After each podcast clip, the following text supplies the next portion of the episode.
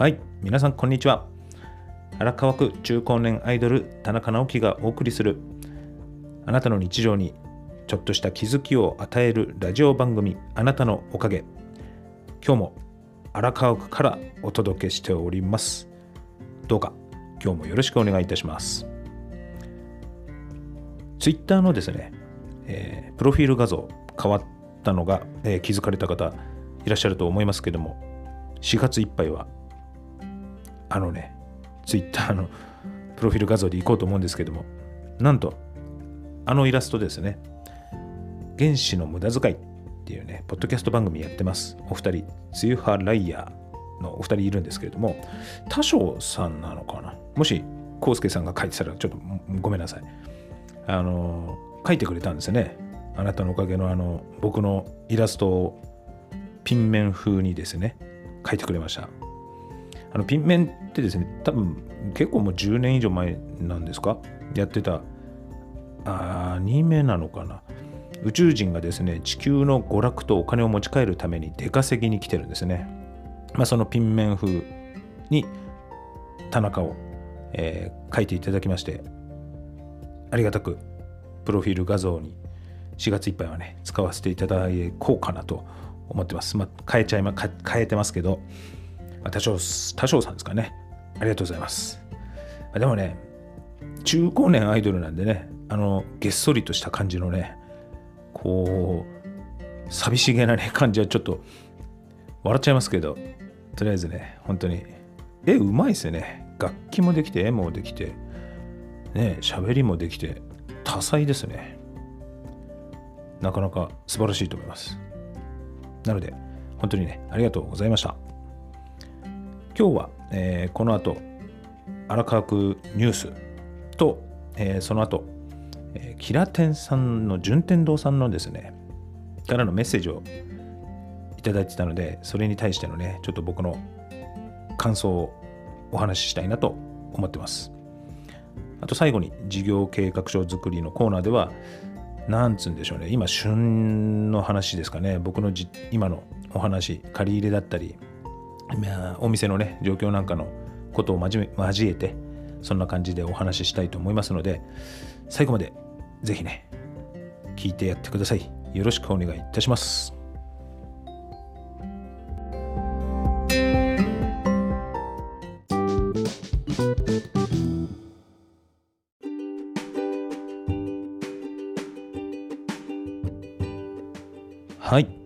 それでは始めていきましょう。最初のコーナーは、荒川区ニュースということでですね、前回はちょっとね、荒川区ニュースお休みしちゃいますけれども、今回、まず最初の荒川区ニュースピックアップしました。今回は最初、荒川区の話3からピックアップ。荒川区で夕焼け空を見るならここが最高におすすめっていうね、記事をピックアップさせていただきました。えー、新型コロナウイルス感染症拡大防止のため、不要不急の外出は自粛しています。そんな日は以前撮影した写真を見返してみるのも面白いですよ。きっと懐かしい思い出とともに楽しめると思います。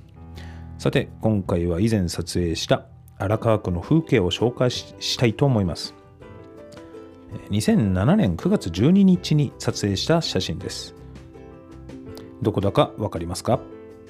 これ荒川区で撮ったものですよ。いや、もしかしたら微妙かも。答えは隅田川に架かる小具橋の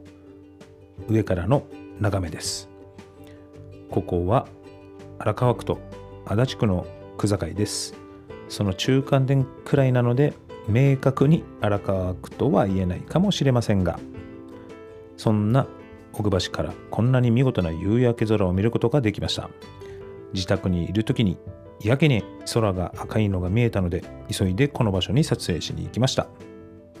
ということでですね。まあちょっとはしょりますけども荒川区で夕焼け空を眺めるならば個人的にここが最高だと思っています。特にね9月は見事な夕焼けを見ることができる日が多いかなと感じています。この眺めをゆっくり見る日が戻ってくることを期待したいです。ということで、あのーこのね、文章のところに、僕はあのこの写真のね、載ってる荒川区の話さんのページ、リンク貼っときますのでね、その真っ赤なね、夕焼けのね、写真を、まあ、ね、見てみてください。うん、そうですね。本当にこの写真はですね、まあ、最高に綺麗な真っ赤なね、夕焼けの写真になってるんですけども、本当にね、ゆっくり夕焼け見ながら、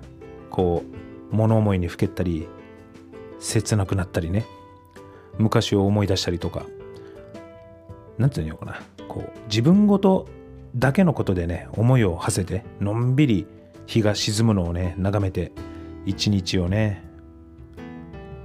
終えてみたいもんですよね。まあ、夕日ってね、なんか切ない感じしません？僕は、僕はそう思うんだけど、まあ、逆にね、朝日はね、こう、テンションぐっと上がってくるというか、よっしゃ、今日もやるかってなりません？なんとなく、やっぱりこう朝日が上がってくるのって結構早起きしないと見れないし、いや、早起きしちゃったし、なんか得だなっていうね、そんなテンションにもなるんで、ラジオ体操とかね、したくなりますよね。まあね、本当太陽のね、こういう、上り、上って下がっていくっていうのかな、太陽の動きで、今日を振り返ったりとか、行動計画をね、心にこう浮かべてね、そんなね、一日を早くね、僕も訪れてくれたらいいなと思いました。はい、そしたらですね、次の、えー記事、ピックアップは、えっ、と、ちょっと待ってください。えー次のピックアップ。これもですね、ツイッターの、えーアカウント、荒川区応援隊っていうね、ツイッターアカウントあります。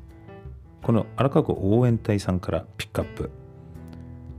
荒川区のですね、このあの、シンボルキャラクターがいまして、アラミーとアラボーが、えー荒川区の紹介をしていく、えーほのぼのとしたね、まあ、このアカウントなんですね。ツイート、いろんなお店を紹介したりとか、場所を紹介したりとか、そんな感じで、荒川区応援隊さんからピックアップさせていただきました。あちなみにですね、このアラボーとアラミーは、えー兄弟です。はい。えー荒川区では心の健康相談をしているよ。特に最近お家で過ごす時間が増えて今まで感じなかった不安やイライラに耐えられなくなりそうな人一人で抱え込まないで電話してみてね。みみーちゃんっていうの、えー一人で悩まないで相談してみようということでこれがですね「ハッシュタグ心の健康相談」「ハッシュタグ荒川区で」まあ、出てるターンですけれども僕も、えーこの心の健康相談えー調べてみました。荒川区でですねあのやっぱりやってるんですね。こういう心の健康相談っていうのかな、うん、これプロプロというか専門家がちゃんとあのそういうふうに相談窓口を持ってやってくれてるんですね。でこの荒川区の心の健康相談のパンフレットというかそういうのもちょっとまた文章ページの方にリンクを貼り付けてありますので、まあ、よかったらね、ぜひ見てみてください。確かにね、今、コロナウイルス関連のね、ニュース、毎日やってるし、外出もね、こう、自粛したり、感染予防だったり対策だったりね、自分が感染してるんじゃないかとか、人に移してしまう不安とかね、とにかくね、不安とか不満だらけじゃないですか、今。気持ちがね、落ち込むし、怖いですよね。僕も正直そうです。スタッフやお客様が、まあ、お店のことで言えばね、安心、安全な、ね、環境を今までの、今までのようにはね、できてませんしね、対策はできる限りしてますけれども、まあ、このままでいいのかなとか、休業、休業ね、した方がいいのかなとかね、毎日悩んでます。人にね、話す機会が僕はまだまだあるので、経営者の仲間の人だったりね、コミュニティだったり、まあ、最近なんかは、ポッドキャストを通じてね、えーお友達できて、コミュニケーションもそういうね取れる環境にもなってきてるしでもねまあもともと本当僕は人に自分のことをね話すこととか悩みとか話すことって僕は全然抵抗ないので全然できますけれどもでもねこう一人でね抱え込んでしまってね悩んでしまう人もいると思うんですよねそういう方もねやっぱり人に一人にねならずにあのー、こういうねプロの専門家のね人がお話を聞いてくれるこういうのを利用するのもいいんじゃないかなと僕は思います。まあ、第三者だからこそね結構気軽に話せることもあるかと思うのでまあね無責任なこと言えないですけどやっぱみんながね本当に不安だと思思います。うん、でもね本当こういう時にこそ人の本心というのかな見えてくるというのが出てきますよね。まあ、本当僕はね自分が正しいと思うことを正しくやっていきたいなとも思い思いますし、まあ、人のね気持ちとか立場になってね考えられる人でねありたいですよねこういう時こそね。自分だけじゃなくて今できることをしっかり考えて行動やね言動をしていかなきゃいけないなと思います、まあ、最後にねこの心の健康相談。一応パンフレットリンクあるんですけどもリンクを貼ってありますけれどもまあどんな内容かというと、まあ、もう本当に秘密厳守ですねもちろんね。専門の精神科医が予防や治療社会復帰等についてご相談に応じます、えー、週に1回から2回午後。えー、場所は健康促進課相談室っていうところ、荒川区の区役所の中にあるのかな。そのね、パンフレットにもあのお問い合わせや電話番号と書いてあるので、まあ、ぜひね、もし本当にね、なんかこう、お悩んでる方いらっしゃいましたらね、ぜひ利用してみるのもいいかなと思います。はい、えー、じゃあね、この荒川区ニュースは今日ね、この2件で終わりにしたいと思います。まだまだ続きますので、最後まで聞いてやってください。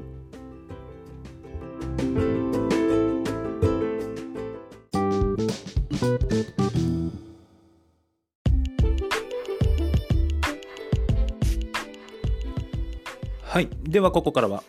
えー、Twitter の方へですね、えー、コメントの方をいただきましたので、その一つをご紹介させてください。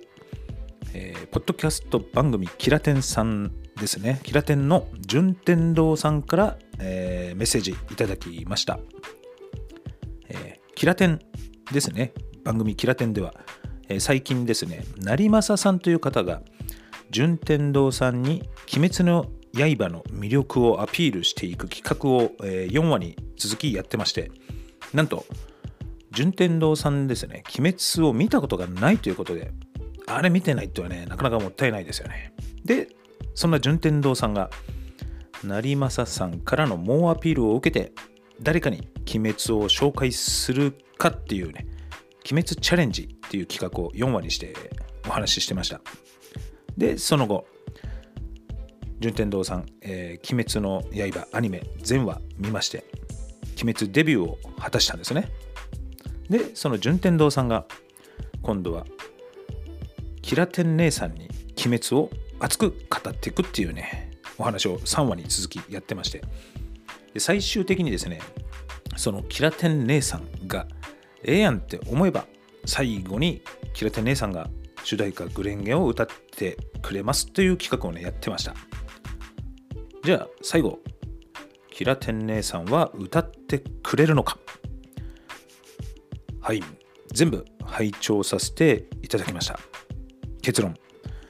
キラテン姉さんは何者なんだ？歌うまい。声きれい何なんだと思って？もう順天堂さんには申し訳ないですけどキラテン姉さんが一番やな？えー、ちょっとねキラテンさんの、えー、番組の紹介みたいになってしまって前前置きがねちょっと長くなってしまいましたが、えー、順天堂さんからですねメッセージで構成が作れているなと思って感心してます、えー、準備の時間はどのぐらいかけてますか？シナリオなどは用意されてるんですか？というねコメントをいただきましたなんて嬉しいんでしょうね。一応、田中、一生懸命やってます。お店の、まあね、仕事の事務作業を後回しにして、夢中になってやってるんですね。ポッドキャスト、まあ、楽しいですからね。で、こう、コーナーの中の一つを文字起こししてるのもあるので、それはですね、ノートという方に、えー、上げたりしてるんですね。で一つのコーナーをもうね少しずつ少しずつ録音してじわじわと1週間で作ってます。で最近のねこのコーナー分けはもうほんと浜辺のラジオさんの田島のニュースを真似したりこういうねツイッターからのコメント読みはもうラゴタイムさんのね真似したり。もういいとこ取りというかもういいと思ったことはとりあえず真似しちゃいます。でそれを自分に置き換えながらあなたのおかげにしていくと。本当ね、先輩ポッドキャスターの方たちの構成とかトークはね、参考になるので、まあ、積極的にね、取り入れてね、これからもね、行きたいですね。で、実はですね、歌も歌いたい。梅雨払い屋の2人みたいに歌いたい。でも、これあなたのおかげのこの録音とかですとね、僕は楽器やるわけじゃないんで、できないので、まあ、今後はたまにですね、ポケカラアプリのね、方で歌って音声を単独で、えー、Twitter に上げちゃおうかなと思ってます。これがですね、ポケカラの方にも梅雨払い屋いましたね。もうどこでもつながってます、梅雨払い屋と。嬉しいですね。まあね、今本当に外出自粛で家でね、Amazon プライムとか Netflix とかで映画とかドラマとかね、見てるので、皆さん目が疲れてんじゃないかなと。目がね、疲れた時は、ちょっとね、目を閉じて、ポッドキャスト、ね、聞いてみてはいかがかなと。特にね、あなたのおかげ、どうですかね。ね、最後ちょっと宣伝みたいになってますけど、コメントね、本当にありがとうございます。順天堂さん、つながっていただきありがとうございます。今後ともよろしくお願いします。はい、ではこのコーナーはこれで終わりにしたいと思います。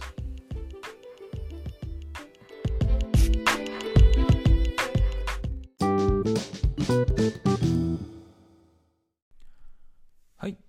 ではここからは、えー、事業計画書作りということで、今週はですね、えーまあ、リアルな田中の、えー、今の現状をお話ししようかなとは思いますけれども、えー、私、田中はですね、一応小さいながらも理美容室を経営しております。ただいまですね、絶賛新型コロナウイルスの感染拡大、外出自粛などなどね、例に漏れず売り上げは影響を受けております。今はね、時間を短縮して営業してるんですけれども、まあ、今後ね、一時休業する可能性もあります。でですね、まあ、やはり、まあ、例えば休業をするということになりましたら、毎月必ず固定費、営業しようがしまいが必ずかかる経費が固定費ですよね。まあ、人件費だったり、テナント料だったり、まあ、リースなんかもそうかもしれないですけど、まあ、この固定費分がですね、営業しなければ、ずっとですね、毎月毎月必ず出ていってしまいます。休業ずっとしてると、この固定費が毎月毎月出てくので、いつかは現金、キャッシュがなくなり、お店が閉店、もしくはね、倒産っていう形になるんですけれども、まあ、そうならないようにもちろん、えー、僕も借り入れ申請してます。以前にですね、新金さんで借りてる分もあるので、まあ、現預金もね、もう少し増やしておかないと、今回この状況を乗り越えられないなということで、えー、今回ね、申請してるんですけども、まあ、やはりね、えー、絶賛売り上げも落ちてきてますからね、今回のね、この状況で。今回申請出してるところは、まあ、以前もね、何回かお借りしても全額返してる何回かあるんですけども、国のね、金融機関、金融公庫の方に、えー、お願いしてまして、まあ、今回のね、コロナウイルス関連のやつだと、僕は生活衛生事業関連のね、貸付、えー、融資をお願いしてるんですけども、今回はですね、運転資金ですね、もちろん借り入れですけども、えー、これはですね、結構返済期間長く見てくれてます。で、ここまでは現金、現現金じゃないな、元金、えー、返さなくていいですよっていうね、据え置き期間も結構見てくれてます。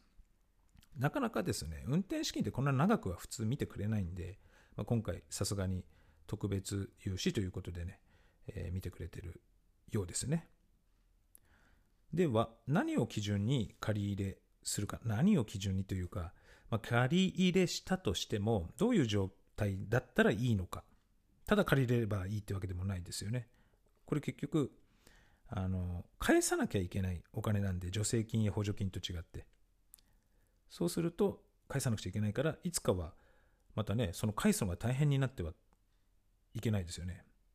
だから、まあ、ざっくり言うと、今借りているお金全部返しても、預金口座の、まあ、口座ですよね。口座の中に現金が残ってれば、まあ、実質無借金経営ということです。でね、その残った現金もよく言われるのが、まあ、月賞で2ヶ月分から3ヶ月分ぐらいあると、まあ、理想的と言われます。これ結構本当に優秀な感じだとは思うんですけど、それだと。でもね、今月賞っつってももう正直今までのようには売り上げというのは多分上がらなくなります。きっと。なので、まあ、全く営業活動せず、何にもしなかったとしてかかるお金っていうのはやっぱり固定費ですよね。この固定費をその残った現金で何ヶ月間耐えられるかみたいな感じで一応ね残ってればいいと思うんですけども、まあ、今のところ僕の場合全く何もしなかったとして2ヶ月半3ヶ月ぐらいかな耐えられるとは思うんですけどもまあねやっぱり結局それだけしか持ってないっていうのは不安なのでやっぱり借り入れをするんですね。いつかはもちろん返さなくちゃいけないお金ではありますけれどもまあまあ実質、えー、現金を持っておかないといつね何時こういう状況を抜けられるかも今回ばかりは分かりませんので借り入れをしてます。なおさらこれでもし足りないようでしたらもう一回ね新金さんの方にお願いしてとにかくキャッシュだけは手元に、ね、持っておかないとスタッフやみんなのねこう生活もね支えられないので、まあ、そこはもちろん計算するんですけれども、まあ、そんな感じでね今借り入れ申請もしてますけれどもまたね何かあればここでお話ししようかなとは思うんですけれどもこれねあのそういえば収録にちょっと付け足しでおかげはですねとうとう来週2日から30日まで一時休業をします、えーね、お客様にはご迷惑をおかけいたしますがどうぞご理解のほどよろしくお願いいたしますはいえー、お客おかげのですね、お客様には、また改めて、サロンアプリの方に個別メッセージでしっかりとしたね、えー、お知らせをしたいと思いますので、ご了承ください。はい。では、今週の初めての事業計画書作りコーナーはこれで終了です。ありがとうございました。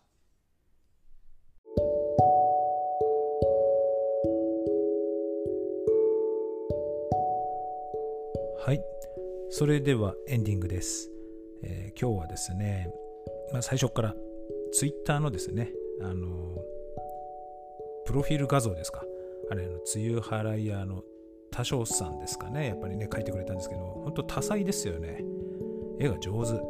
楽器もできて、歌も歌えてね。本当す、すごい人たちとっていうんですかな。あの、梅雨払い屋のね、2人。と知り合えたの本当に良かったなと思います。ありがとうございます。でね、まあ、僕もちょこちょことツイッターの方に、えー、ポケカラアプリでね、歌った歌をあげちゃおうかなと思ってるので、まあまあ、あの、本当にね、またあげたよ、こいつと思って、ちょっと軽くね、聞いてやってください。喜びます。あとですね、最近本当に毎日コロナウイルス、コロナウイルスのね、ニュース、嫌でもね、耳に入ってくるし目にも入ってきますよねどうしてもね不安とか不満とかね本当空気中にそういうこう塊がなんか僕には見えてるようでもう本当に嫌だなと思うんですけれどもこういう時こそねこうなんつうのかよく最近ニュースでもやってるじゃないですか。看護師さんとかのね病院関係者に対して差別発言してるケースがあると。そんなことありえないじゃないですか。そんなのね。今初めて会った人のために感染のね、えー、リスクを背負いながら命を懸けてね助けてくれようと頑張ってる人たちに向けてねそんな言葉ってなかなか普通は言えないと思います。こんな時だからこそもっとね想像力を働かせて自分以外のね人の立場になって物事を言葉を発したり想像してみたりねそういう想像力っていうのが非常に大事なんじゃないかなと思います。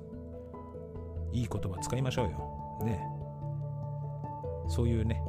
ところからちょっと人を思いやる気持ち今こそ大事なんじゃないかなと思いますけれども。本当にね人の悪口言わない。あとですね、まあ、借り入れに関してはあの本当リアルな話。これねもう売り上げ云々ではなくこの状況をですね生き残らなくてはいけないのでとにかくねなんつうのかな体力しっかりお店のね体力持てるように現金をね集めなきゃなとは思いますけれどもね頑張っていきます。こんなちょっと今中途半端になっちゃったけど。あとですね次回は、えー、先日ですねポッドキャスターの方たちとの、えー、ズームミーティングみたいなのに参加させていただきまして、えー、その時のね、えー、模様なんかもちょっと言葉でね僕なりにお伝えできたらなとは思うんですけれどもあとですね先ほど出てきましたキラテンの順天堂さんの企画でですね Amazon ギフト券プレゼントキャンペーンみたいなのをキラテンさんやってるんですけれどもちょっとね僕もそれパクって、えー、乗っかってねおかあなたのおかげでもちょっとなんとか頑張ってやってみたいなと思うんですよね。やっぱりサブスク登録してほしいですよね。してほしい。もっと大勢の人にポッドキャストを聞いてほしいしあなたのおかげもねだんだんと、まあ、ダウンロード数増えてるんですけどももっともっと聞いてほしいのでサブスク登録をねしてもらうためにもきっかけが Amazon ギフト券でもいいと思います。こんなの一人で喋ってる